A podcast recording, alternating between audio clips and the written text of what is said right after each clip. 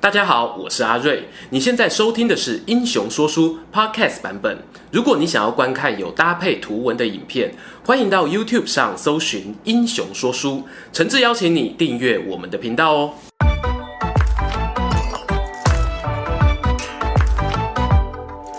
滚滚长江东逝水，《三国演义》重开机。英雄说书的观众朋友，你们好，我是说书人阿瑞。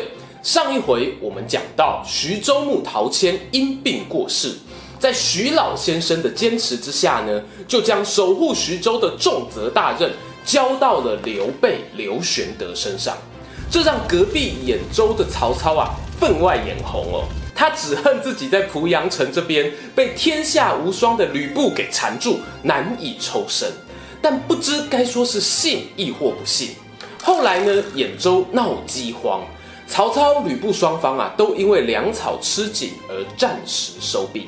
趁着这战争停火期间呢，曹操就带着典韦、李典等人到汝南去扫平黄巾贼余党，顺便啊，看看能不能够从那些山贼身上搜刮出一些粮食。就说这天，曹军剿灭了阳山这个地方的贼窟，典韦呢领兵追击他们的带头老大何仪。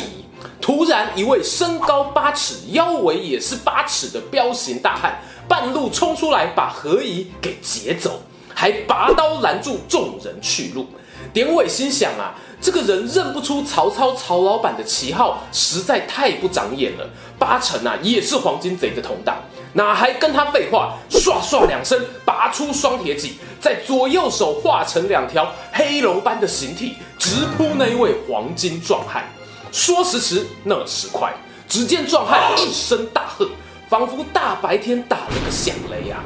紧接着呢，刀随身转，以身御刀，将那口冷月宝刀在身旁高速舞动，竟变成一坨银白色的光球，将他圆滚滚的身躯包裹起来。咣的一声，典韦的黑色双龙和银色光球重重撞击，冲击力道之强啊，将两人各自弹。要知道啊，典韦呢可是能够在狂风中硬举大军旗的男人啊，对自己的怪力呢向来自负。方才那招双龙出海，竟然没能攻破对手的刀光。这款代志啊，对于来讲是生目睭唔捌看到爸爸呀，从来没见过。于是呢，他稳住下盘，气沉丹田，再一次将手中双戟缓缓在两侧转动起来。速度啊渐渐增加，一档吹到四档，强大的风切卷起地面尘土，让曹军的小兵纷纷向后闪避。对面壮汉看到这个情景，脸上表情也严肃了起来，将原本单手握持的宝刀改成双手，横刀摆好架势，用眼神示意身后的农民让出空地。下一秒，他缩小了五刀半径，以肉眼难以看清的速度啊，用刀光将自己再次包裹起来。如果说刚才的他像是一颗白铁保龄球，那现在呢，就像是一粒金光灿烂的小钢珠，在原地像陀螺似的打转啊。此时呢，典韦的人形也已经和手中的双戟融而为一。化身成巨大的黑色龙头，裂开嘴，想要吞噬前方任何有生命气息的物体啊！它就像是庙会时的舞龙般，在场中盘绕回旋，追逐啊那一颗活蹦乱跳、精力旺盛的银色小钢珠。黑龙凶猛，银珠顽强，这一黑一白，似乎谁也没有办法在追逐赛当中取得上风。他们从午饭过后一直战到日落西山，连一旁加油鼓噪的人群啊，声音都沙哑了，仍然难分上下。正当曹军阵营这里准备点起火把照明的时候，后方传来一阵急促“哐嚓哐嚓哐嚓哐嚓”的声响，却是曹操亲自下达了鸣金收兵的信号。原来稍早时呢，曹操听说李典、典韦等人大破黄巾贼，他本想坐在中军大帐等着探子回传捷报，却迟迟等不到消息。一问之下，才知道典韦和一名疑似贼兵的陌生男子打得火热。曹操好奇来到前线查看，就被那一场恶战深深震撼了，心想啊。没想到这世间竟然有能跟典韦打成平手的好汉，这个人啊，我必须拥有。于是啊，他火速把典韦叫进军营，吩咐他如此如此，这般这般。典韦听着曹老板交代，一开始眉头深锁，后来呢 是喜笑颜开。隔天一早呢，典韦又去跟那一名持刀壮汉较阵，跟他讨回黄金头目何以等人。但是双方见面交手仅仅三十回合，典韦就诈败逃回大营。壮汉呢，带人赶到营门前面，被守军放箭逼退。曹操趁机命令手下拔营向后撤退五里，避避风头。又隔了一天，典韦再次出门叫阵，对面壮汉啊上马迎战，嘴上啊还碎碎念着：“手下败将还敢来呀、这次把你抓去跟那些黄巾贼关在一起。”只见他们两人双马在阵前走不到三回合，典韦调转马头就走，壮汉策马急追。有了昨天的经验啊，他想赶在典韦逃回大营之前呢，就将他逮住。眼看自己的马头就要亲到对面的马尾，壮汉啊心中暗喜。突然之间一阵天旋地转，他已经连人带马摔进了曹操派人挖掘的陷马坑里头。紧接着啊，麻绳钩网当头盖下。纵然你有移山倒海的神力，此时呢也半点发挥不出了。半个钟头后啊，典韦呢押解着被五花大绑的壮汉回到军营。曹老板闻讯啊，赶出帐外，看到这场面呢，连忙呵斥士兵啊：“搞什么东西啊？对待英雄好汉怎可如此无礼？”曹操亲自解开那名汉子身上绑缚。再命令典韦拿一套干净的衣服带进营帐内给他换上，温柔地说：“啊，不知这位壮士高姓大名啊？我曹孟德带兵来此，只为讨伐黄巾贼，夺回他们劫走的米粮，重新发还给百姓。那黄巾贼头目何以呀，正是罪魁祸首之一，盼壮士能够交给我军发落。”壮汉呢，原本默默不语，听完曹操的话，叹了一口气：“我姓许啊，名楚，字仲康，本来汉家族住在谯县，因为战乱逃离故乡，现在和家人们都住在阳山附近的堡垒，种田为生。”仲康和黄金余党是一伙的吗？曹操问啊。哼，那些黄金贼本来还想抢走我们耕田的牛只。如果不是看到我天生神力，一手托住一条牛的尾巴，死都不肯放手，恐怕今天我们连米都没得吃了。曹操听到这许褚不是敌人啊，心中大喜，连忙表示愿意派兵保护他的家人，只盼呢能够把带头作乱的何仪带回处分，还对许褚说啊，壮士一身好本领啊，如今天下纷扰。是否有打算随我为大汉朝廷贡献一份心力？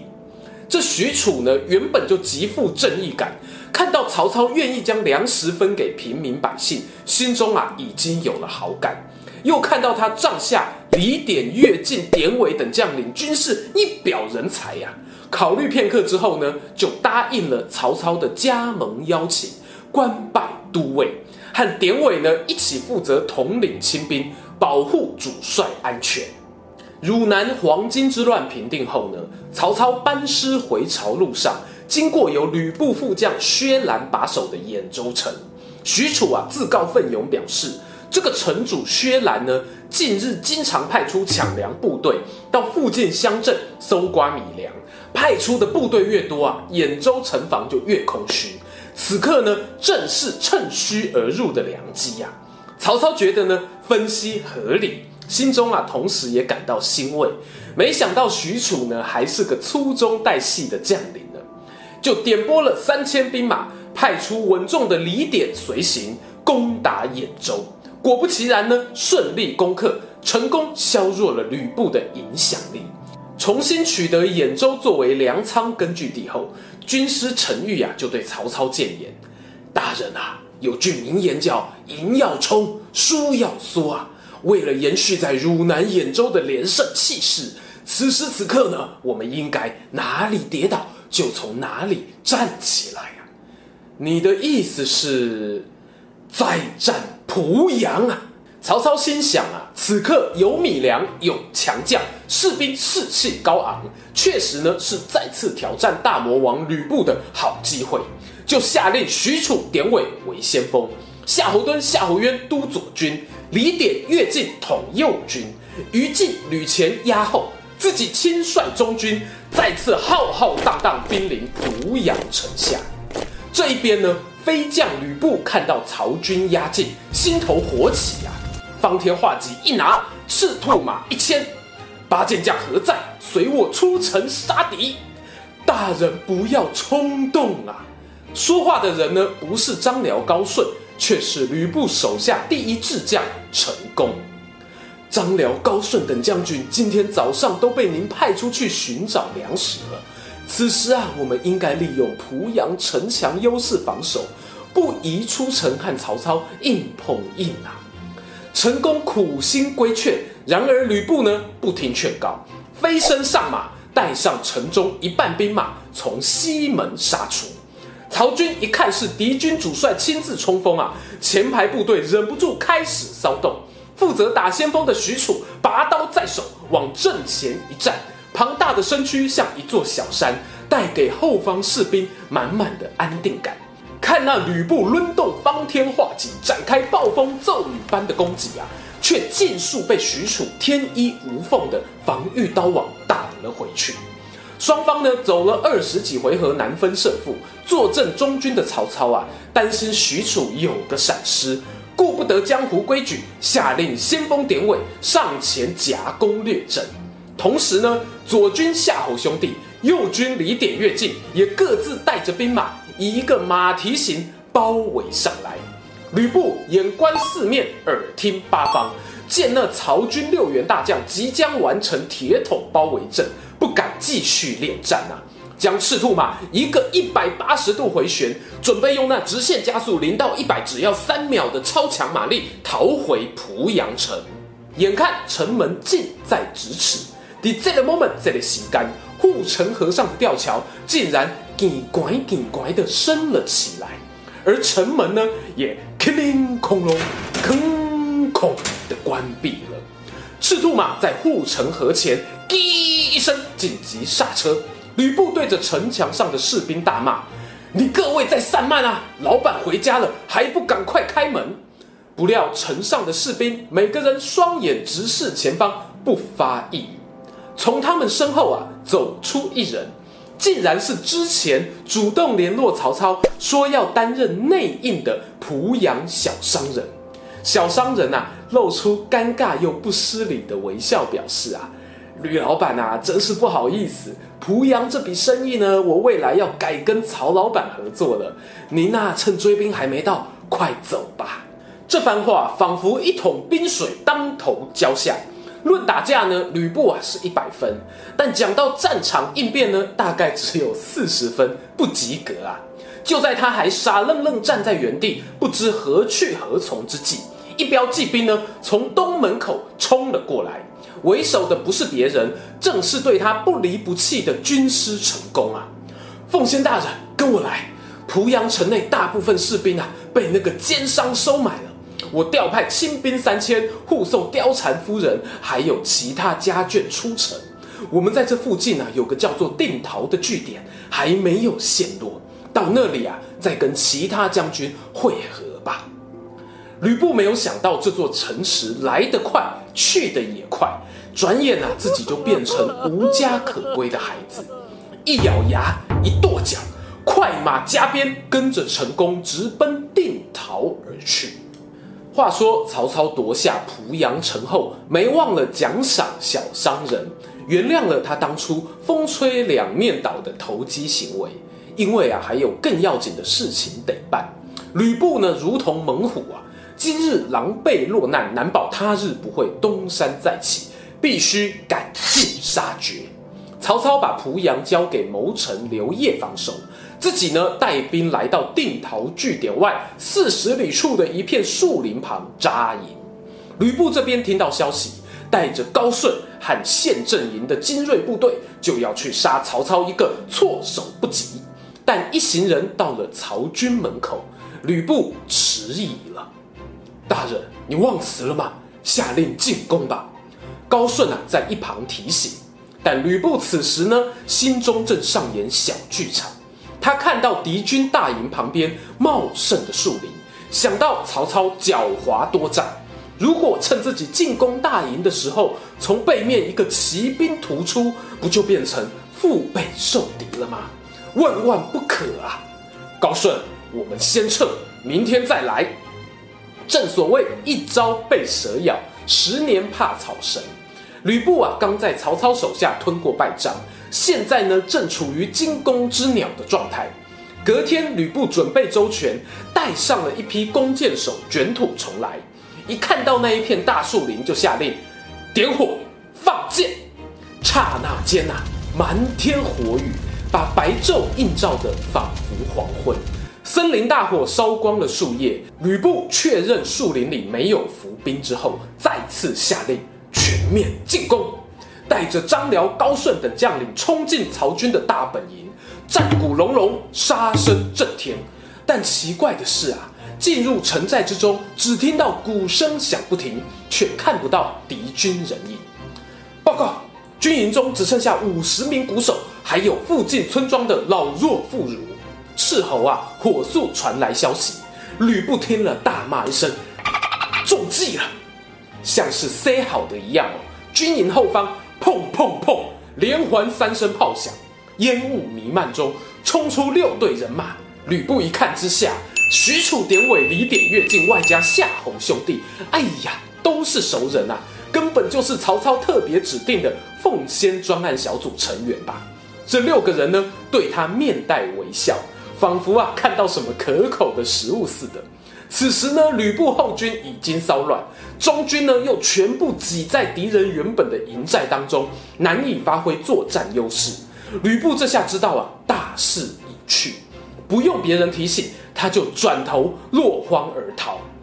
这一逃呢，才到半路上，就遇到陈宫带着另外一半人马，铁青着脸对他说：“主公，定陶丢了。”原来呢，曹操派出奉先专案小组伏击吕布的同时，自己呢带着于禁、郭嘉等人闪电作战，袭击了定陶，把吕布在兖州的最后一块根据地给彻底拔除了。